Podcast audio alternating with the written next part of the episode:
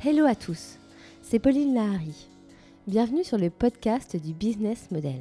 Ici, on interviewe des personnalités afin de parler de la construction de leur business model, comment ils ont conçu leur entreprise et comment ils l'ont fait fructifier.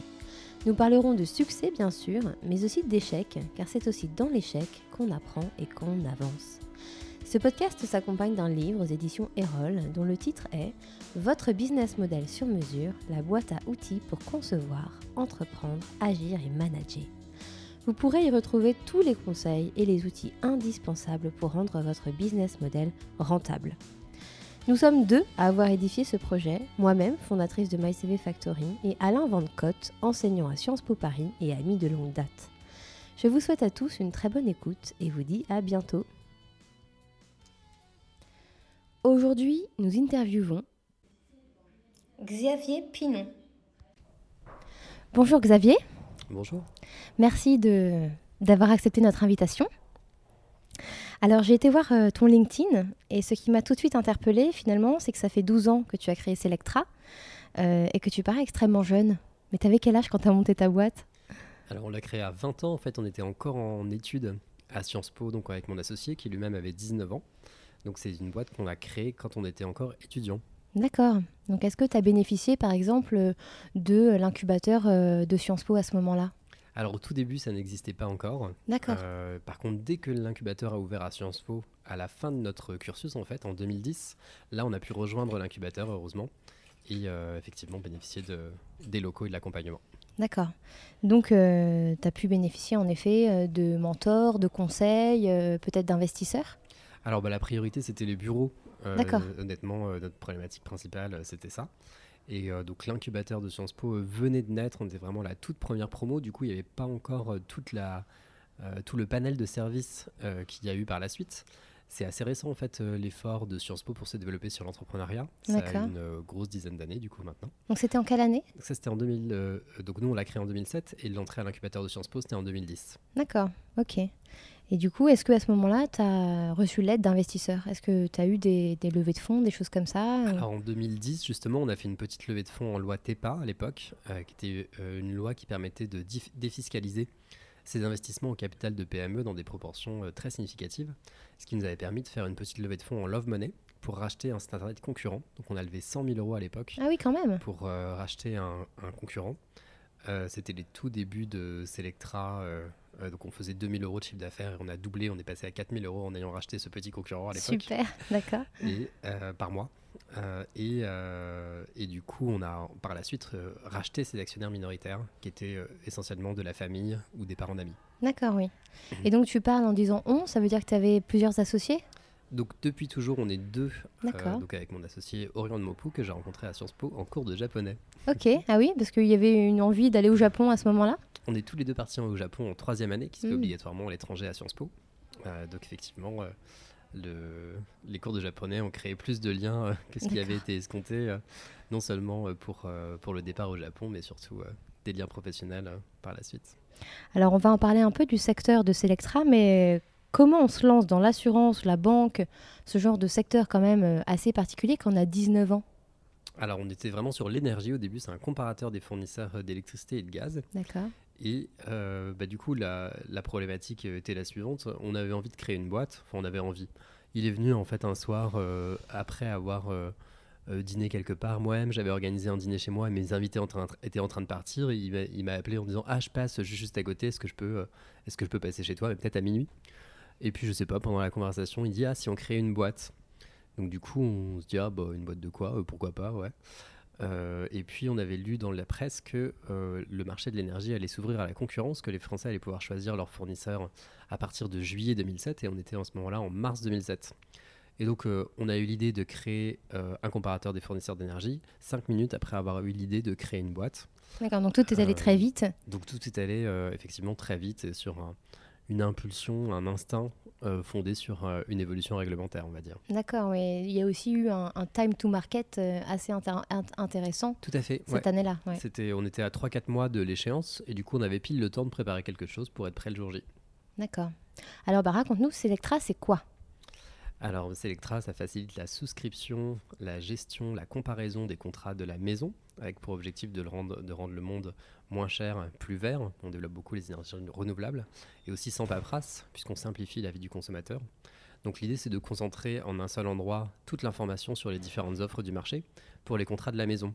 Donc par exemple, pour l'énergie, aujourd'hui, il y a à peu près 25 fournisseurs d'électricité et de gaz.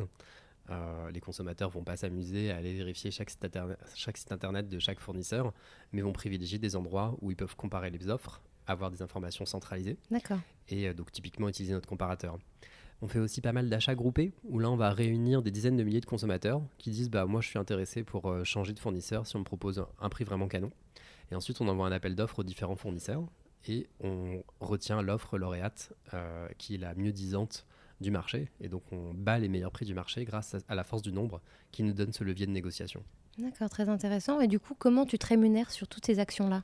Donc, notre business model est fondé sur le, contrat, euh, donc la commission par contrat. Donc, euh, à chaque nouveau client qui est souscrit chez un fournisseur, on est rémunéré. D'accord. Euh, donc, finalement, en fait. Un peu comme de l'affiliation, du coup? Alors oui, l'affiliation sous-entend souvent qu'il y a une plateforme d'affiliation en intermédiaire. Oui, et là, c'est pas le cas? Ça dépend des cas, mais c'est rarement le cas sur des secteurs où on est très gros, comme euh, l'énergie ou les télécoms, puisque on a euh, euh, dans ces cas-là des liens directs avec les, fournisseurs d'énergie ou de télécommunications pour des raisons de praticité. c'est plus le cas sur des secteurs où on est plus petit, comme la banque ou l'assurance où on démarre. D'accord. Et donc, qui sont les consommateurs de Selectra? Qui sont finalement les gens à qui tu t'adresses? Alors c'est tout le monde. Euh, donc c'est ça qui est bien avec notre activité, c'est que tout le monde a besoin d'un contrat d'électricité. Tout le monde, euh, ou beaucoup de gens en tout cas, ont un forfait mobile euh, ou, ou, une box internet. Tout le monde a une assurance. tout le monde a un compte bancaire. Donc, le, euh, ce qui est bien avec notre activité, c'est qu'elle est euh, très très mass market et qu'elle s'adresse à 100% de la population. D'accord. Euh, ce qui est relativement rare comme, comme activité finalement. Oui, c'est ça. Et donc, du junior comme du senior, enfin, je veux dire junior, un jeune qui vient de se lancer dans la vie, tout de suite, il va pouvoir devenir consommateur de ton service. Oui, par exemple, il suffit qu'il emménage pour s'installer dans une ville pour suivre ses études. Et eh ben, à l'emménagement, on souscrit son contrat d'énergie. Euh, parfois, on a besoin d'un mobile. Parfois, on ouvre aussi son compte bancaire. Euh, bref, euh, on, a vous une, une, mm. assurance habitation pour le logement. Donc, effectivement, dès qu'on a un acte de vie qui implique un déménagement, on, est là sur une large palette de besoins. Et puis aussi pour tous les gens qui, à un moment T, veulent payer moins cher et qui mm. font appel à nous pour réduire leur facture. Donc, c'est vraiment les deux grands euh, les deux grandes ruptures euh, auxquelles on apporte des solutions, le déménagement et l'envie de payer moins cher. D'accord. Et du coup, il y a un gros travail de, prospection en amont, des partenariats avec les banques, le DF, enfin des choses comme ça? Oui, tout à fait. Donc on, a euh, un directeur commercial dont c'est le métier d'aller nouer des partenariats et d'entretenir des partenariats de qualité avec chacun de ces acteurs. alors, par exemple, sur l'énergie où on est très gros, les fournisseurs d'énergie, avant de se lancer, viennent systématiquement nous parler et nous connaître, donc c'est relativement facile. Mais après, il faut encore euh, suivre le partenariat et, élaborer des, euh, des, relations de qualité. Donc c'est plus finalement le suivi et la gestion qui prend du temps que le démarchage. C'est ça. Et alors, euh, vous le faites en France, mais vous le faites aussi à l'étranger? Oui, on est dans neuf pays aujourd'hui. D'accord, ah oui, c'est énorme. donc effectivement, avec des positions très fortes en France et en Espagne. et donc notre volonté, c'est de dupliquer ces succès français et espagnols dans d'autres pays. D'accord. Et alors du coup, vous avez des équipes et des bureaux dans chaque pays? Alors, on est très centralisé à Madrid, euh, où il y a l'essentiel de nos effectifs. Ça nous permet notamment euh, de partager les bonnes pratiques entre staff des, différents pays réunis en un même endroit. Donc, on a des formations communes, on a beaucoup d'échanges euh, entre les membres des différents pays sur notre centre de Madrid. Et donc, dans certains pays, on a aussi des centres importants. C'est le cas à Rome pour l'Italie. D'accord.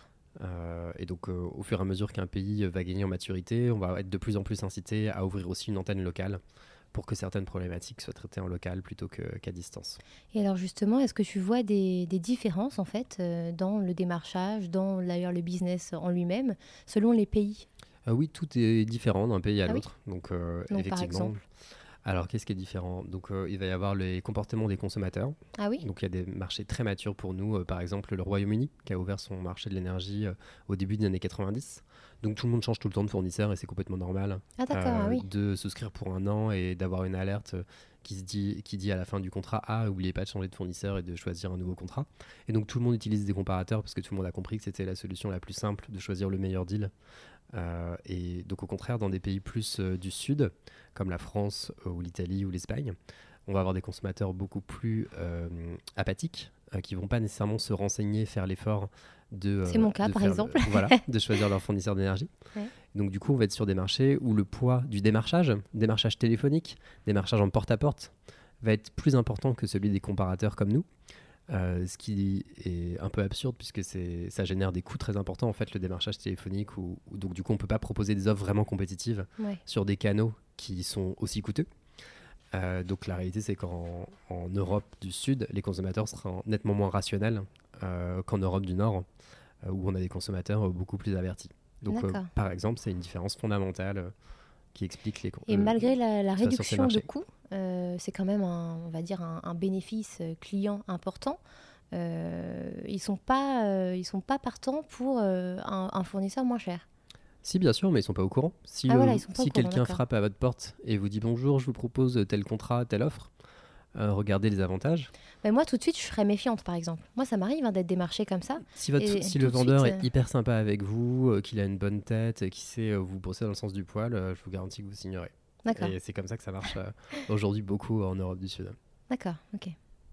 Alors, c'est l'occasion de parler justement de comment on s'introduit sur un marché étranger.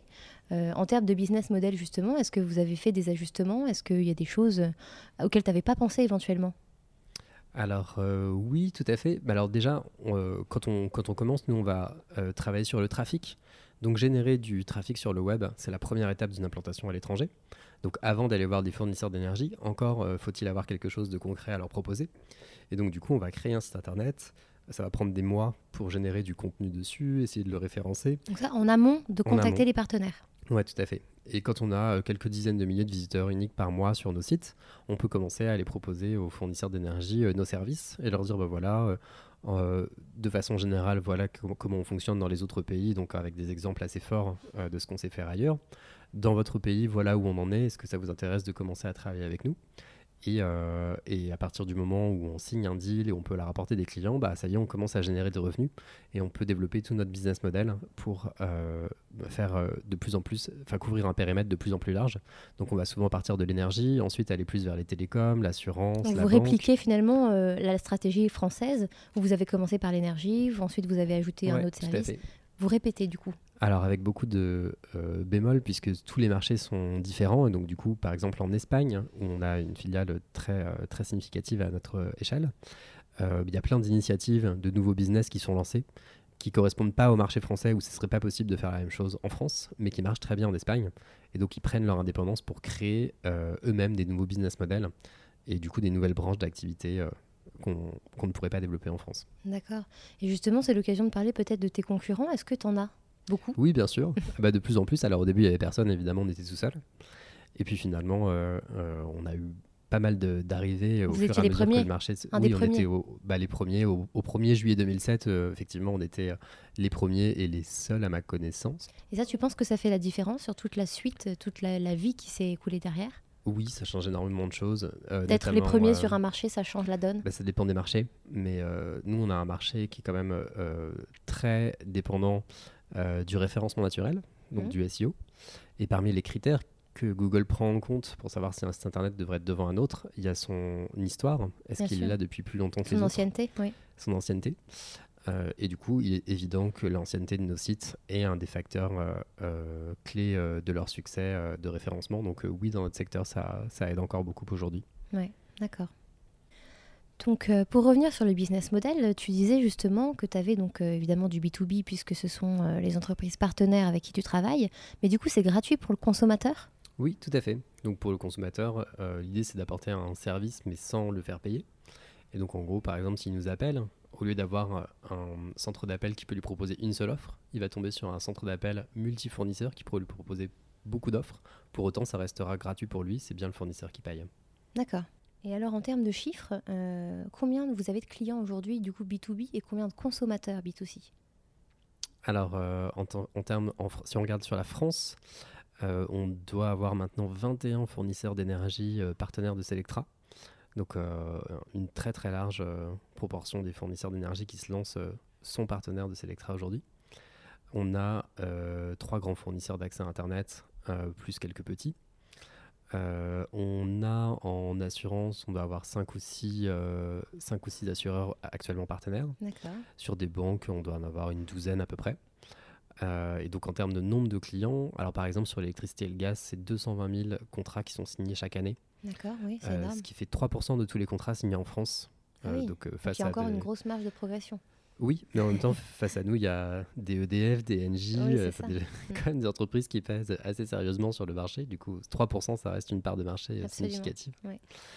Euh, donc voilà, en termes de, de nombre de, de contrats qu'on peut faire sur ce marché de l'énergie, qui est notre plus gros marché aujourd'hui. Et du coup, sur les 12 dernières années, puisque ça, ça fait 12 ans hein, que Selectra existe, alors vous avez combien de croissance Quel chiffre d'affaires aujourd'hui par rapport au tout début?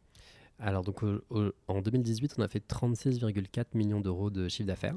C'est en croissance de pile 50% par rapport à 2017. Et donc, on maintient des chiffres de croissance euh, très importants, euh, donc euh, autour de 50%, malgré la croissance progressive de la taille. En volume, hein. on part de chiffres bien plus hauts, mais on arrive à maintenir des taux de croissance très élevés malgré ça. Et donc, du coup, notre croissance s'érode, on va dire, de, 100% à 80, à 70, à 65, à 50, euh, mais reste quand même euh, euh, très élevé si on, regarde les, valeurs absolues qui progressent. J'imagine que pour driver cette croissance, il faut quand même une équipe aussi de choc.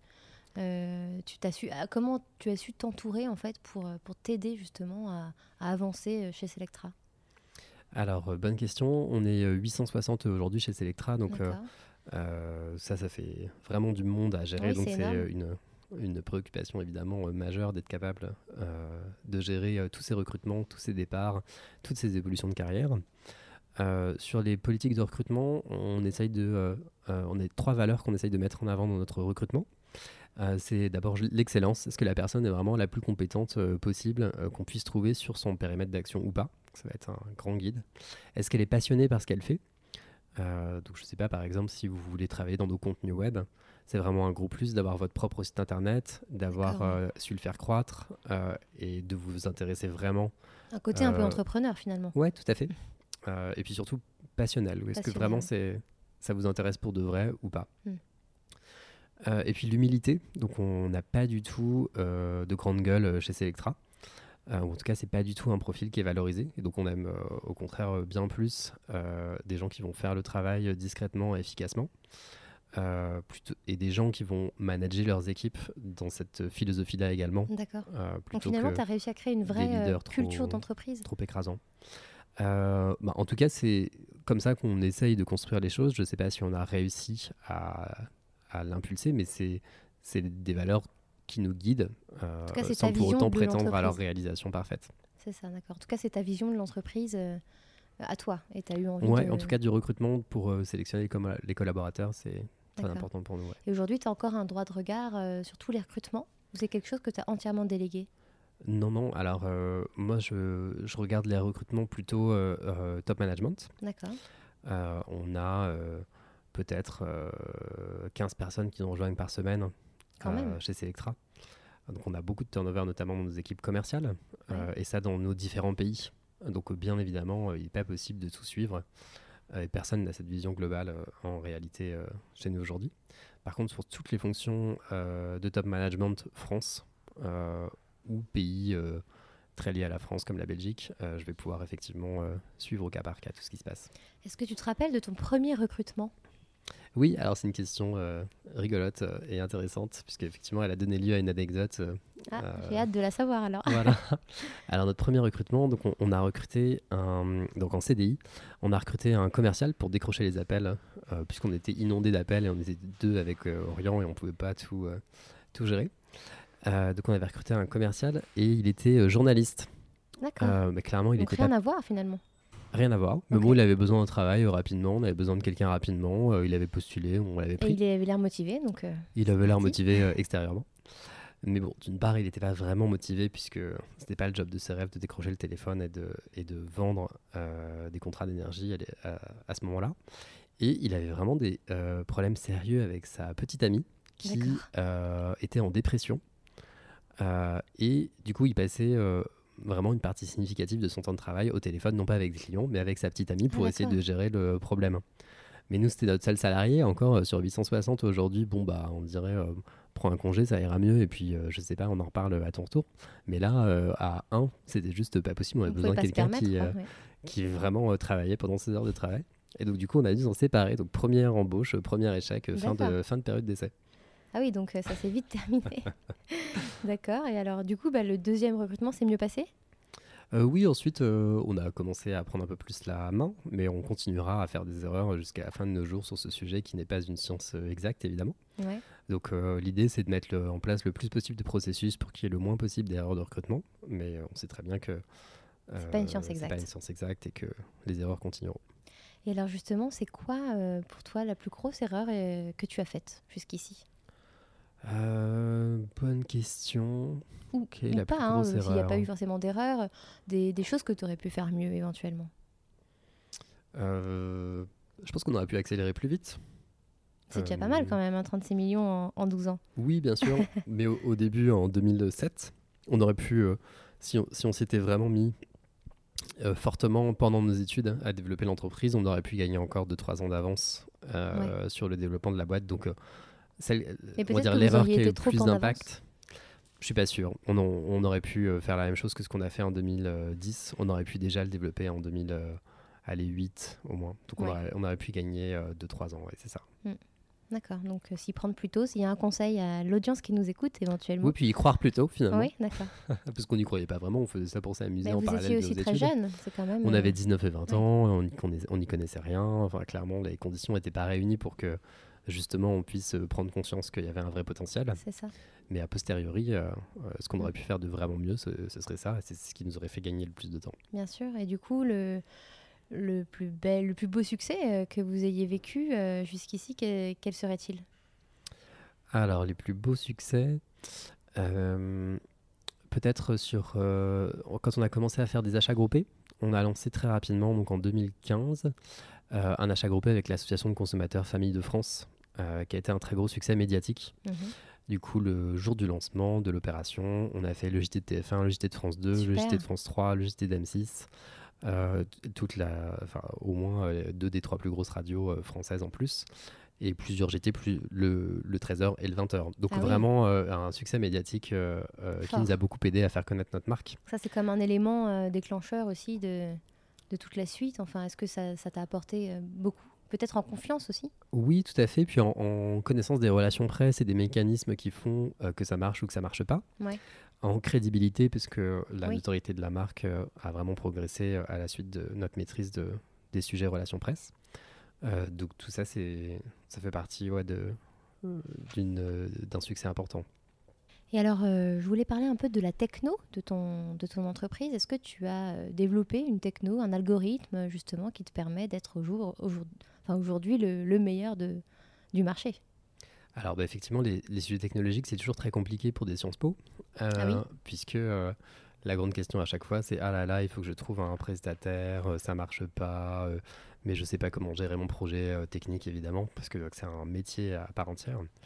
Donc il y a beaucoup de gens qui ont l'intelligence de s'associer avec des profils techniques mhm. pour être vraiment complémentaires, et donc c'est tout à fait ce qu'on n'a pas fait avec Orient. Et euh, donc, du coup, heureusement, on a pu générer euh, euh, suffisamment de revenus pour s'entourer assez rapidement de profils techniques. donc, aujourd'hui, c'est à peu près. Tout est internalisé, du coup. Tout est internalisé. On a commencé à travailler un peu avec des freelances techniques et on les a internalisés au fur et à mesure. D'accord. donc, aujourd'hui, c'est une trentaine de collaborateurs qui travaillent sur ces sujets chez nous. Ouais. et c'est un sujet à fort enjeu pour toi? C'est le sujet à enjeu de long terme, mm. puisqu'on a vocation à vraiment être une boîte euh, fondée sur la techno, euh, plus qu'une boîte euh, fondée sur le, la partie commerciale, en développant les meilleurs outils pour pouvoir, parce que dans l'avenir, en fait, notre métier sera beaucoup plus automatisé que ce qu'il est aujourd'hui. Donc, on va beaucoup être sur du regroupement de factures à un seul endroit. Mm. de la, la, compréhension de ces factures et de la possibilité de changer rapidement sans avoir à faire des démarches euh, fastidieuses. Donc euh, tout ça requiert beaucoup d'automatisation et donc des, des ressources euh, techniques importantes. Donc aujourd'hui, on a des très bonnes, on a beaucoup monté en compétences sur ces thématiques-là. Donc à la fois pour recruter les bonnes personnes, les faire rester et mettre en place les processus de développement et donc de gestion de projets techniques qui soient les plus efficaces possibles pour que ce soit le plus fluide possible. Et comme nos équipes sont maintenant là depuis un bon moment et que les processus sont les mêmes depuis un bon moment, le fait de se connaître, de savoir exactement qui a quelles compétences, nous permet d'accélérer assez vite nos, nos, processus de développement. Donc ça va beaucoup mieux maintenant qu'il y a ne serait-ce qu'un ou deux ans. D'accord. Et du coup, j'imagine aussi que cette, cette euh, techno, elle fait prendre de la valeur euh, à ta boîte? Oui, bien sûr. Euh, si on a, mettons qu'on veuille vendre demain, racheter une boîte du web qui a des compétences techniques nulles, ça fait vraiment pas sens pour un investisseur potentiel. Alors que avoir une équipe technique qui fonctionne bien, soudée, compétente, c'est la garantie qu'on on restera dans l'air du temps et qu'on saura suivre l'évolution technologique du marché. C'est ça, donc au-delà de la techno, c'est aussi tes hommes ou tes, et tes femmes euh, de ton équipe technique qui, qui, pour toi aussi a de la valeur. Euh, oui, tout à fait. Et c'est une problématique euh, plus générale quand on rachète une boîte, comprendre les dynamiques d'équipe, mhm. le risque comme clé, l'ambiance de boîte, le turnover. tout ça, c'est quand même des, des, très très gros sujets quand on rachète une entreprise et, et, ça fait que ça marche ou ça marche pas. Quoi. Bien sûr. Et tu as déjà eu des offres de, de rachat? Alors, on est contacté euh, toutes les semaines. Ah oui, quand même. Plusieurs fois par semaine, je dirais trois fois par semaine. D'accord. Par soit des euh, cabinets de fusion-acquisition qui veulent euh, nous proposer des opérations de ce mm. style-là, soit par des fonds d'investissement directement, ouais, soit parfois par aussi des corporates qui souhaitent investiguer ce genre de sujet. Ouais. Donc, Et pour l'instant, tu déclines tout Oui, c'est pas du tout dans notre stratégie actuelle de vendre ou de s'associer. On est toujours associé à 50% avec Orion. D'accord. On détient chacun la moitié des parts de notre société. C'est super. Et effectivement, dans les, euh, il y a beaucoup de startups. Maintenant, le succès des startups se mesure un peu au, à la valeur des levées de fonds. C'est ça. Qu'elles font. La course à la levée. Voilà. Euh, donc effectivement, chez nous, c'est pas du tout le, style et on est bien content euh, qu'on nous foute la paix, d'être indépendant. C'est bien. et de pouvoir faire ce qu'on veut. D'accord. Top. Alors, tu parlais justement que ça t'intéressait pas forcément de voilà, d'avoir des investissements, choses comme ça. Euh, avec ton associé, euh, ça fait quand même plus de 12 ans maintenant que vous êtes ensemble euh, dans cette grande aventure qu'est l'entrepreneuriat. Comment on ne se perd pas de vue en 12 ans? Comment on s'aime encore après tant de temps? C'est vrai que ça ressemble à un mariage, c'est ça. finalement, de passer sa vie avec quelqu'un. Est-ce qu'il y a eu des, des moments de doute? Alors non, il n'y a jamais eu de moment de doute sur le fait qu'on était fait l'un pour l'autre. D'accord. C'est vu comme ça. Ouais. donc non, parce qu'on est très complémentaires par nature. Euh, donc lui, il va plutôt euh, adorer euh, prendre des projets qui sont au point 0 et les emmener au point 1. D'accord. Puis ensuite s'en désintéresser complètement et passer à autre chose parce qu'il il a une nouvelle lubie en tête. Oui. Un, créateur, du coup, il voilà, prend des initiatives. Très early stage créateur. et donc moi, je veux plutôt être dans la, pérennisation, voilà, la, la, pérennisation, la gestion. Euh, le business development, il est très fort pour dépenser de l'argent. Moi, j'essaie plutôt de gagner. D'accord. Euh, donc, on a des spécialités D'accord. assez, euh, assez différentes. même au, niveau des tempéraments, on est assez complémentaires. par exemple, lui est très, très cash, très direct avec tout le monde. Et donc, c'est formidable pour désamorcer des situations RH compliquées, puisque vous envoyez Orient au front. Il va expliquer très candidement euh, quels sont les problèmes par A plus B. Et puis finalement, quand, euh, quand on pose les problèmes sur la table, curieusement, c'est beaucoup plus facile de les résoudre. alors que moi, j'ai plutôt tendance à mettre tout sur le tapis, parce que je déteste le conflit et que je le fuis à fond. Donc, euh, donc on a vraiment beaucoup de complémentarité. Et donc la relation aussi très simple du fait que on se dit tout très, très librement. la communication est vraiment hyper facile et hyper fluide. et du coup, je pense que ça aide pour beaucoup. la réussite. Effectivement, ça aide beaucoup, beaucoup que ce soit aussi simple. Quoi. La relation est vraiment très simple. Donc on peut parler justement de l'univers startup. Euh, je sais que tu es euh, président de l'association alumni de Sciences Po Entrepreneurs. voilà, est-ce que tu peux m'en parler un petit peu? Oui, alors donc je suis président du groupe Entreprendre des alumni de Sciences Po. donc c'est une, une, association donc des anciens élèves de Sciences Po et la problématique qui se posait à cette association, c'est que Sciences Po avait développé plein de nouvelles choses sur l'entrepreneuriat euh, mais qu'on avait un groupe qui s'appelait en fait Entreprise, donc qui était plus dédié au secteur privé, qui était un groupe un peu fourre-tout. Et par contre, rien du tout sur euh, les startups, alors que c'était devenu euh, un enjeu majeur pour Sciences Po, et puis plus généralement pour les jeunes diplômés d'aujourd'hui. Donc du coup, on a rebaptisé le groupe Entreprise, on a recentré le groupe, donc pas seulement sur le secteur privé, mais plus précisément sur la création de startups, les startups, l'entrepreneuriat.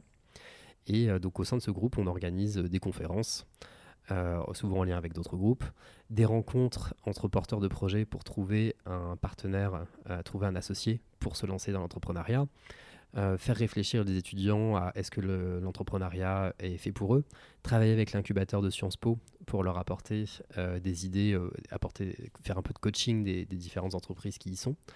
Euh, ou les aider à trouver des partenaires, des clients et des investisseurs. Donc toute une série d'activités euh, pour animer l'écosystème Sciences Po autour de ce sujet des startups. Super, donc c'est quand même un sujet qui te parle et euh, j'imagine que peut-être fais-tu du mentoring ou du coaching de jeunes entrepreneurs qui aimeraient se lancer? Alors, bah, du coup, moi, j'en fais pas directement. Donc, je vais plutôt être dans l'organisation du système. Après, si euh, un entrepreneur a envie de me parler, bah, je veux plutôt organiser un déjeuner euh, pour euh, le plaisir de discuter, faire connaissance et puis donner quelques conseils. Mais je ne vais pas entrer dans une relation suivie de, mentoring en tant que tel. D'accord. Alors, moi, j'aime bien terminer aussi l'interview par une petite question un, peu plus personnelle. dans ta famille, est-ce qu'il y avait des exemples comme ça d'entrepreneurs? Alors oui, moi j'ai une famille euh, assez orientée euh, profession libérale et euh, entrepreneur. Donc mon, mon grand-père, mon oncle, mon cousin sont notaires, donc profession libérale. Mon autre grand-père était dentiste, donc profession libérale là aussi, donc à chaque fois avec tout un état d'esprit, on va dire, qui va avec. C'est ça. Et mon père avait un cabinet de courtage d'assurance. Ah oui, déjà. Euh, donc du coup, euh, voilà, c'était effectivement euh, déjà du courtage finalement. donc finalement, aujourd'hui, on fait de l'assurance exactement effectivement, effectivement comme lui. Et donc ça a été très utile parce que on a la même structure juridique. Si on a une SARL chez Selectra, c'est parce que mhm. lui-même avait, avait, une SARL euh, dans son cabinet de courtage également. Et donc, mhm. il a été euh, hyper présent pour, euh, pour vous conseiller, vous accompagner. Nous conseiller, nous expliquer ce que c'est ce que, que la compta, comment ça marche, tous les, tous les, sujets administratifs, fiscaux ou sociaux. il avait déjà cette, cette, connaissance qui nous a permis de, de, démarrer. Et donc, effectivement, ça a été extrêmement utile de l'avoir à nos côtés au début. D'accord, oui. Et toi, ça a toujours été un modèle, euh, quelque chose euh, qui te travaillait depuis tout temps ou finalement ah tu t'es lancé Alors, je suis complètement par hasard. D'accord. Puisque donc euh, moi, je voulais plutôt être diplomate au départ. D'accord. Avant de découvrir Sciences Po, finalement, je n'aimais pas vivre à l'étranger, ce qui était quand même un gros problème. C'est quand même un problème, oui. du coup, du coup, c'est vraiment quelque chose qui s'est fait par hasard et dans lequel aujourd'hui je me sens bien. Et dans ta vie de tous les jours, est-ce que euh, tu as réussi à trouver cet équilibre entre euh, bah, la vie euh, professionnelle et la vie perso? Est-ce que tu as des routines, tu fais du sport? Est-ce que tu t'estimes épanoui Alors, ça va. Oui. non, en fait, je ne suis pas du tout un sprinter. Donc, je serais incapable de travailler en cabinet de conseil ou en banque jusqu'à 3 heures du matin. donc, vraiment, tout ça, très peu pour moi. Par contre, je suis vraiment marathonien. Donc, je fais des horaires euh, très euh, classiques, 9h30, 19h30. Euh, et par contre, je vais vraiment être à fond dans ce que je fais sur ces horaires-là. Ouais. ne pas travailler le week-end. Et donc vraiment être dans un, un rythme d'équilibre, puisque si on sort de cet équilibre, en fait, c'est à partir de ce moment-là où tout le monde commence à faire des burn-out. Et se, se, pose des questions après coup plutôt qu'avant que ça arrive. Donc je pense qu'il vaut mieux faire de la prévention sur ces sujets-là que de la guérison. D'accord, bah c'est une très belle conclusion. Euh, est-ce que tu as un dernier message à faire passer éventuellement, un, conseil à donner ou un, mantra qui te tient à cœur? Bah, Peut-être sur la partie conseil, puisque le livre est sur les business models. Euh, vraiment, euh, ne pas se lancer en se disant on verra bien pour le business model, j'inventerai une fois que ça marchera. parce que vous pouvez vous dire, par exemple, que c'est la publicité qui va un jour euh, faire fonctionner votre business. Euh, c'est un peu ce qu'a fait euh, des gens comme Facebook, par exemple, mhm. mais n'est pas Facebook qui veut. Et du coup, il faut quand même que les ordres de grandeur restent cohérents. Mhm. Et que du coup, s'il faut atteindre 3 millions d'utilisateurs avant que ça commence à pouvoir porter ses fruits avec la publicité, c'est peut-être insuffisant. Donc ne pas hésiter à bien creuser, bien définir son business model dès le début et pas se dire qu'on verra plus tard. D'accord. Et si on veut te contacter, où est-ce qu'on peut te trouver? Eh ben, sur LinkedIn par exemple. Ouais. Xavier Pinon, Selectra, on tombe tout de suite sur moi normalement. C'est parfait, merci beaucoup. Merci beaucoup, à bientôt. Au revoir. Hello à nouveau. Nous espérons que l'épisode vous a plu et que vous aurez appris quelque chose de nouveau. Je rappelle que tous les épisodes sont disponibles sur les plateformes habituelles SoundCloud ou iTunes. Et si vous suivez nos aventures et aimez tout notre travail, N'hésitez pas à venir nous le dire en commentaire sur Instagram, at mycvfactory.com ou sur LinkedIn, sur nos propres profils. Vous pouvez aussi nous ajouter des étoiles sur iTunes, cela aidera vraiment à faire connaître le podcast et le livre par la même occasion, que vous pouvez d'ailleurs vous procurer sur Amazon, la FNAC et bien d'autres enseignes encore. Je vous souhaite une super belle journée et vous attends la semaine prochaine pour un nouvel épisode riche d'apprentissage et d'enseignement. À très vite